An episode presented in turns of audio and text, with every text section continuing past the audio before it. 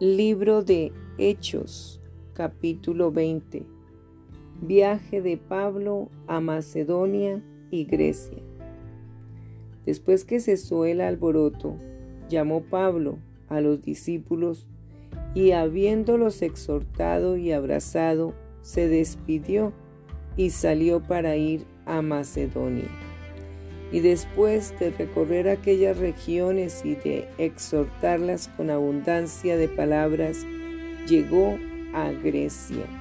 Después de haber estado allí tres meses y siéndole puestas acechanzas por los judíos para cuando se embarcase para Siria, tomó la decisión de volver por Macedonia y le acompañaron hasta Asia, Sópater de Berea, Aristarco y Segundo de Tesalónica, Gallo de Derbe y Timoteo y de Asia, Tíquico y Trófimo.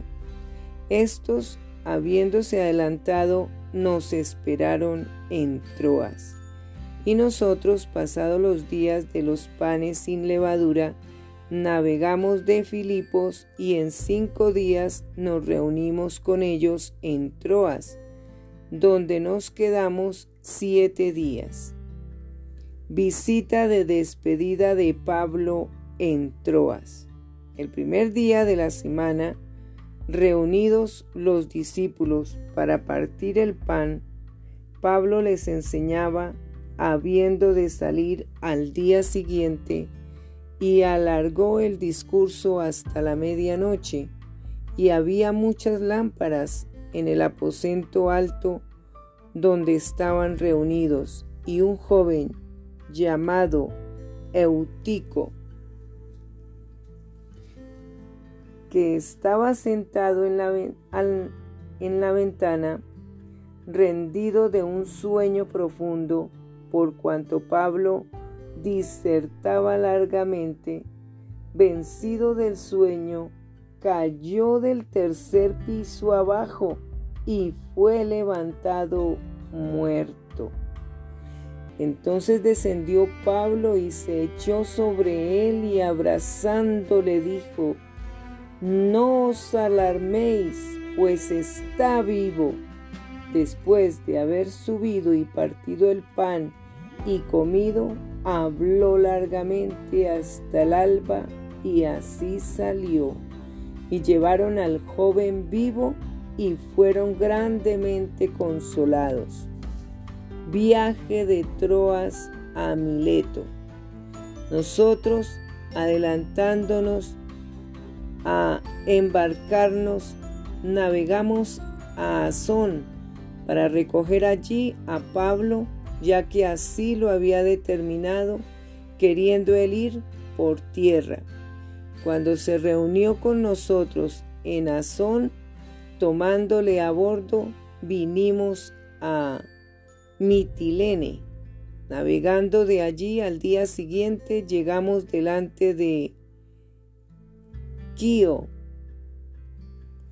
y al otro día tomamos puerto en Samos y habiendo hecho escala en Trogilio, al día siguiente llegamos a Mileto,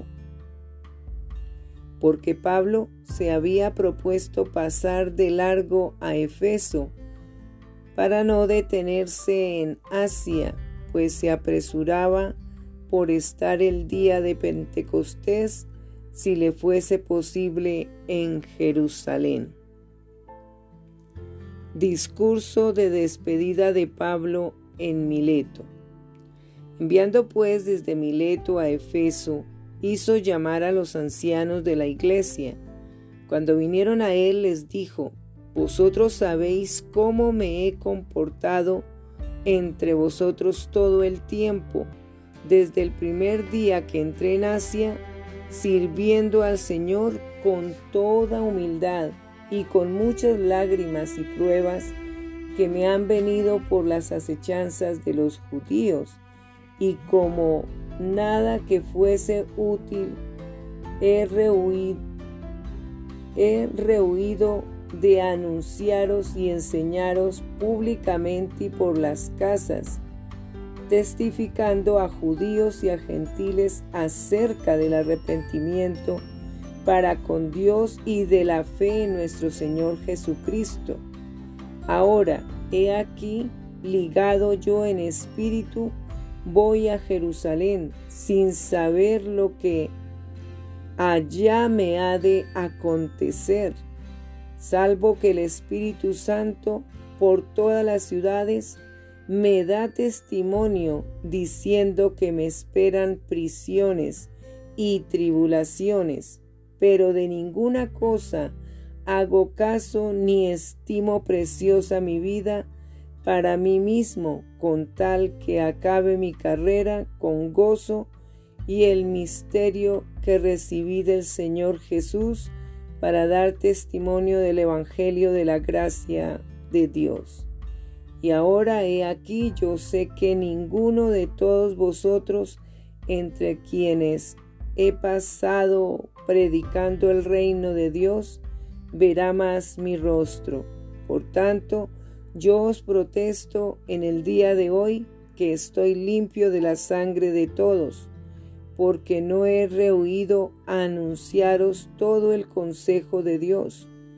Por tanto, mirad por vosotros y por todo el rebaño en que el Espíritu Santo os ha puesto por obispos para apacentar la iglesia del Señor, la cual él ganó por su propia sangre porque yo sé que después de mi partida entrarán en medio de vosotros lobos rapaces que no perdonarán al rebaño.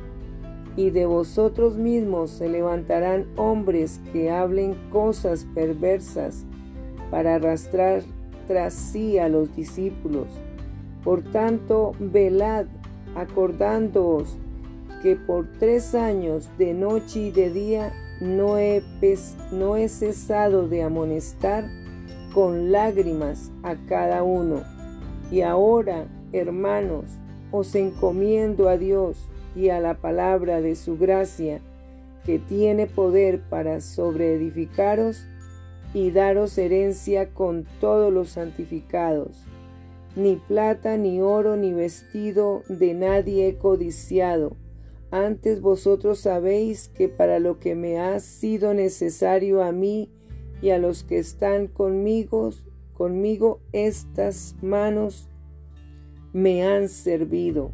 En todo os he enseñado que trabajando así se debe ayudar a los necesitados y recordar las palabras del Señor Jesús, que dijo, más bienaventurado es dar que recibir.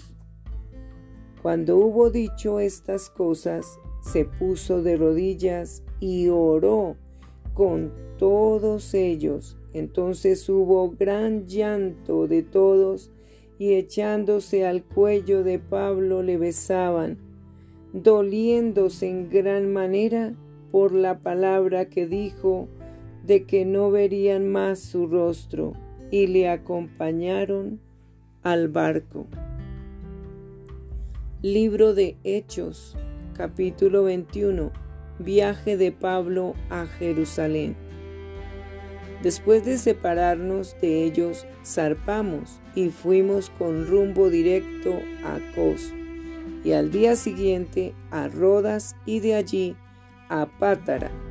Y hallando un barco que pasaba a Fenicia, nos embarcamos y zarpamos al avistar Chipre, dejándola a mano izquierda, navegamos a Siria y arribamos a Tiro, porque el barco había de descargar allí.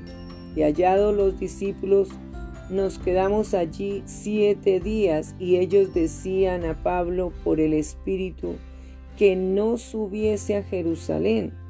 Cumplidos aquellos días salimos acompañándonos todos con sus mujeres e hijos hasta fuera de la ciudad y puestos de rodillas en la playa, oramos.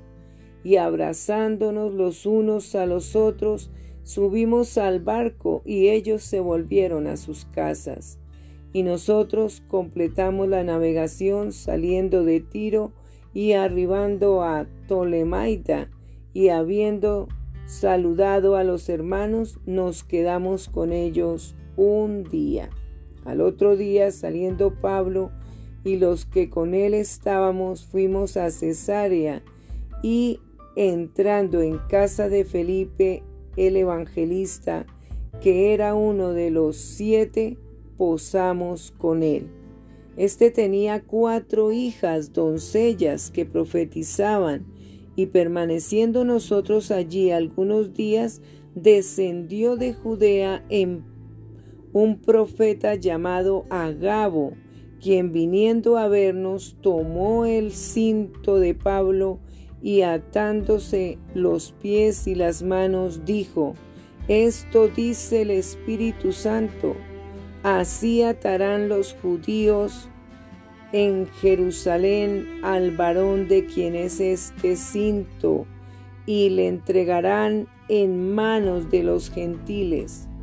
Al oír esto, le rogamos nosotros y los de aquel lugar que no subiese a Jerusalén. Entonces Pablo respondió, ¿qué hacéis llorando y quebrantándome el corazón? Porque yo estoy dispuesto no solo a ser atado, mas aún a morir en Jerusalén por el nombre del Señor Jesús. Y como no le pudimos persuadir, desistimos diciendo, hágase la voluntad del Señor. Después de esos días, hechos ya los preparativos, subimos a Jerusalén y vinieron también con nosotros de Cesarea algunos de los discípulos trayendo consigo a uno llamado Nazón de Chipre, discípulo antiguo con quien nos hospedaríamos. Arresto de Pablo en el templo. Cuando llegamos a Jerusalén, los hermanos nos recibieron con gozo y al día siguiente Pablo entró con nosotros a ver a Jacobo y se hallaban reunidos todos los ancianos a los cuales después de haberles saludado, les contó una por una las cosas que Dios había hecho entre los gentiles por su ministerio. Cuando ellos lo oyeron, glorificaron a Dios y le dijeron, ya ves, hermano, cuántos millares de judíos hay que han creído y todos son celosos por la ley, pero se les ha informado en cuanto a ti, que enseñas a todos los judíos que están entre los gentiles de apostatar de Moisés, diciéndoles que no circunciden a sus hijos ni observen las costumbres. ¿Qué hay pues? La multitud se reunirá de cierto porque oirán que has venido. Haz pues esto que te decimos hay entre nosotros cuatro hombres que tienen obligación de cumplir voto. Tómalos contigo, purifícate con ellos y paga sus gastos para que se rasuren la cabeza y todos comprenderán que no hay nada de lo que se les informó acerca de ti, sino que tú también andas ordenadamente guardando la ley. Pero en cuanto a los gentiles que han creído, nosotros les hemos escrito determinando que no guarden nada de esto, solamente que se abstengan de lo sacrificado a los ídolos, de sangre, de ahogado y de fornicación. Entonces Pablo tomó consigo a aquellos hombres y al día siguiente, habiéndose purificado con ellos, entró en el templo para anunciar el cumplimiento de los días de la purificación cuando había de presentarse la ofrenda por cada uno de ellos. Pero cuando estaban para cumplirse los siete días, unos judíos de Asia, al verle en el templo, alborotaron a toda la multitud y le echaron mano, dando voces, varones israelitas, ayudad, este es el hombre que por todas partes enseña a todos contra el pueblo la ley y este lugar, y además de esto, ha metido a griegos en el templo y ha profanado este santo lugar porque antes habían visto con él en la ciudad a Trófimo de Efeso, a quien pensaban que Pablo había metido en el templo. Así que toda la ciudad se conmovió y se agolpó el pueblo y apoderándose de Pablo le arrastraron fuera del templo e inmediatamente cerraron las puertas y procuraron ellos matarle. Se le avisó al tribuno de la compañía que toda la ciudad de Jerusalén estaba alborotada. Este, tomando luego soldados y centuriones, corrió a ellos, y cuando ellos vinieron al tribuno y a los soldados, dejaron de golpear a Pablo entonces llegando el tribuno le prendió y le mandó atar con dos cadenas y preguntó quién era y qué había hecho. Pero entre la multitud unos gritaban una cosa y otros otra, y como no podía entender nada de cierto a causa del alboroto, le mandó llevar a la fortaleza. Al llegar a los a las gradas, aconteció que era llevado en peso por los soldados a causa de la violencia de la multitud, porque la muchedumbre del pueblo venía detrás gritando, ¡Muera! Defensa de Pablo ante el pueblo. Cuando comenzaron a meter a Pablo en la fortaleza, dijo al tribuno, ¿se me permite decir algo? Y él dijo, ¿sabes griego? ¿No eres tú aquel egipcio que levantó una sedición antes de estos días y sacó al desierto los cuatro mil sicarios? Entonces dijo Pablo, yo de cierto soy hombre judío de Tarso, ciudadano de una ciudad no insignificante de Cilicia, pero te ruego que me permitas hablar al pueblo y cuando él se lo permitió, Pablo, estando en pie en las gradas, hizo señal con la mano al pueblo, y hecho gran silencio, habló en lengua hebrea, diciendo, Libro de Hechos capítulo 22. Varones hermanos y padres, oíd ahora mi defensa ante vosotros y al oír que les hablaba en lengua hebrea, guardaron más silencio.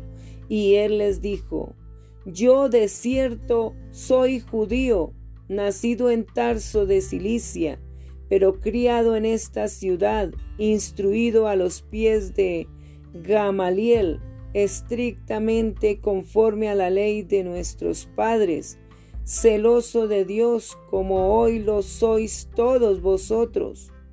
Perseguía yo este camino hasta la muerte, prendiendo y entregando en cárceles a hombres y mujeres, como el sumo sacerdote también me es testigo, y todos los ancianos de quienes también recibí cartas para los hermanos, y fui a Damasco para traer presos a Jerusalén también a los que estuviesen allí para que fuesen castigados. Pablo relata su conversión. Pero aconteció que yendo yo al llegar cerca de Damasco, como a mediodía, de repente me rodeó mucha luz del cielo y caí al suelo y oí una voz que me decía, Saulo, Saulo, ¿por qué me persigues? Yo entonces respondí, ¿quién eres, Señor? Y me dijo, yo soy Jesús de Nazaret, a quien tú persigues. Y los que estaban conmigo vieron la verdad, a la verdad la luz y se espantaron, pero no entendieron la voz del que me hablaba conmigo. Y dije, ¿qué haré, Señor? Y el Señor me dijo, levántate y ve a Damasco, y allí se te dirá todo lo que está ordenado que hagas. Y como yo no veía a causa de la gloria de la luz, llevado de la mano por los que estaban conmigo, llegué a Damasco. Entonces uno llamado Ananías, varón piadoso según la ley que tenía buen testimonio de todos los judíos que allí moraban, vino a mí y acercándose me dijo, hermano Saulo, recibe la vista. Y yo en aquella misma hora recobré la vista y lo miré. Y él dijo, el Dios de nuestros padres te ha escogido para que conozcas su voluntad y veas al justo y oigas la voz de su boca, porque serás testigo suyo a todos los hombres de los que has visto y oído. Ahora pues, ¿por qué te detienes? Levántate y bautízate y lava tus pecados invocando su nombre. Pablo es enviado a los gentiles.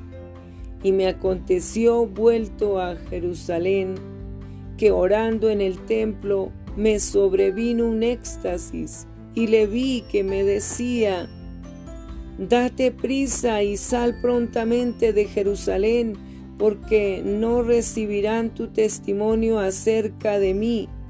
Yo dije, Señor, ellos saben que yo encarcelaba y azotaba en todas las sinagogas a los que creían en ti, y cuando se derramaba la sangre de Esteban, tu testigo, yo mismo también estaba presente y consentía en su muerte y guardaba las ropas de los que le mataban.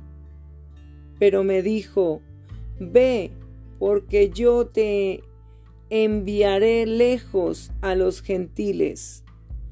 Pablo en manos del tribuno. Y le oyeron hasta esta palabra, entonces alzaron la voz diciendo, Quita de la tierra a tal hombre, porque no conviene que viva. Y como ellos gritaban y arrojaban sus ropas y lanzaban polvo al aire, mandó el tribuno que le metiesen en la fortaleza y ordenó que fuese examinado con azotes para saber por qué causa clamaban así contra él. Pero cuando le ataron con correas, Pablo dijo al centurión que estaba presente, ¿os es lícito azotar a un ciudadano romano sin haber sido condenado?